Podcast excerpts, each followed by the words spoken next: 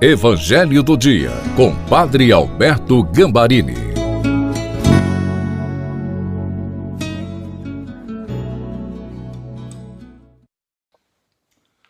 Olá, queridos filhos e filhas! Como é bom a gente estar se encontrando no Evangelho do Dia de sábado, dia dedicado de um modo muito especial à doce Virgem Maria.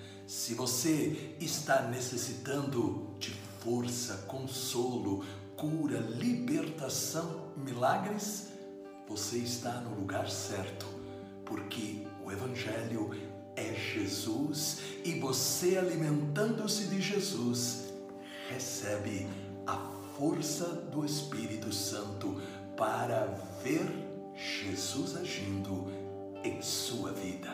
Somente. Peçamos o Espírito Santo. Pai maravilhoso, nós nos colocamos na tua santa presença para pedir a luz do Espírito Santo para este momento do Evangelho. Amém. Em nome do Pai, do Filho e do Espírito Santo. Amém. Proclamação do Evangelho de Nosso Senhor Jesus Cristo, segundo São Mateus, capítulo 17, versículos de 14 a 21.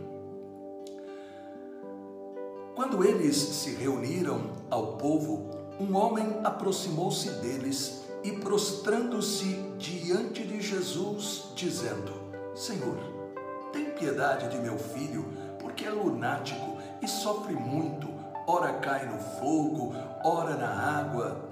Já o apresentei aos teus discípulos, mas eles não o puderam curar. Jesus respondeu: Raça incrédula e perversa, até quando estarei convosco? Até quando hei de aturar-vos? Trazei-mo. Jesus ameaçou o demônio e este saiu do menino que ficou curado na mesma hora. Então os discípulos lhe perguntaram em particular: Por que não pudemos nós expulsar esse demônio? Jesus respondeu-lhes: Por causa da vossa falta de fé. Em verdade vos digo: se tiverdes fé como um grão de mostarda, direis a esta montanha: transporta-te daqui para lá, e ela irá, e nada vos será impossível. Quanto a esta espécie de demônio, só se pode expulsar a força de oração e de jejum. Palavra da salvação. Glória a vós, Senhor. Eu tenho a certeza que muitas vezes você perguntou: por que eu não consigo para mim, para os meus familiares, para as pessoas por quem eu intercedo? Quantas vezes talvez você tenha se sentido frustrado?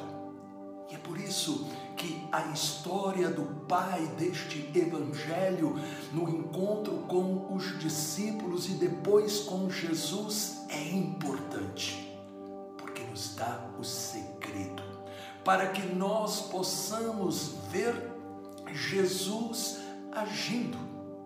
O pai havia pedido para os discípulos libertarem o seu filho daquele espírito que o estava dominando, mas não foram capazes. Então ele vai a Jesus para lhe dizer: Senhor,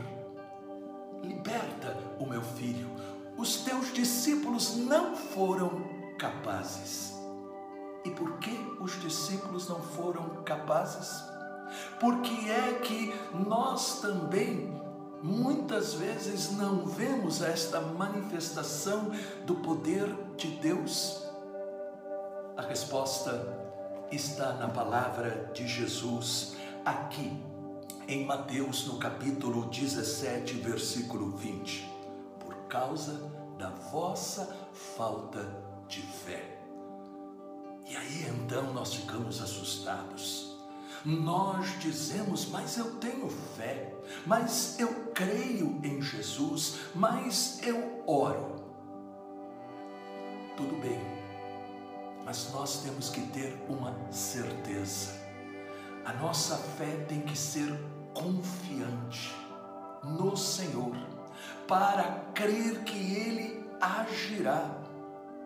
Ouvimos a palavra, muitas vezes ficamos emocionados, dizemos amém, falamos que unção, mas na hora da prova nós ficamos paralisados. Como mudar esta situação? Como ver os céus se abrindo? Jesus, no mesmo versículo aí de Mateus 17, 20, nos disse: Se tiverdes fé como um grão de mostarda, portanto, não existe fé grande ou fé pequena. Jesus está dizendo: basta que a gente tenha fé.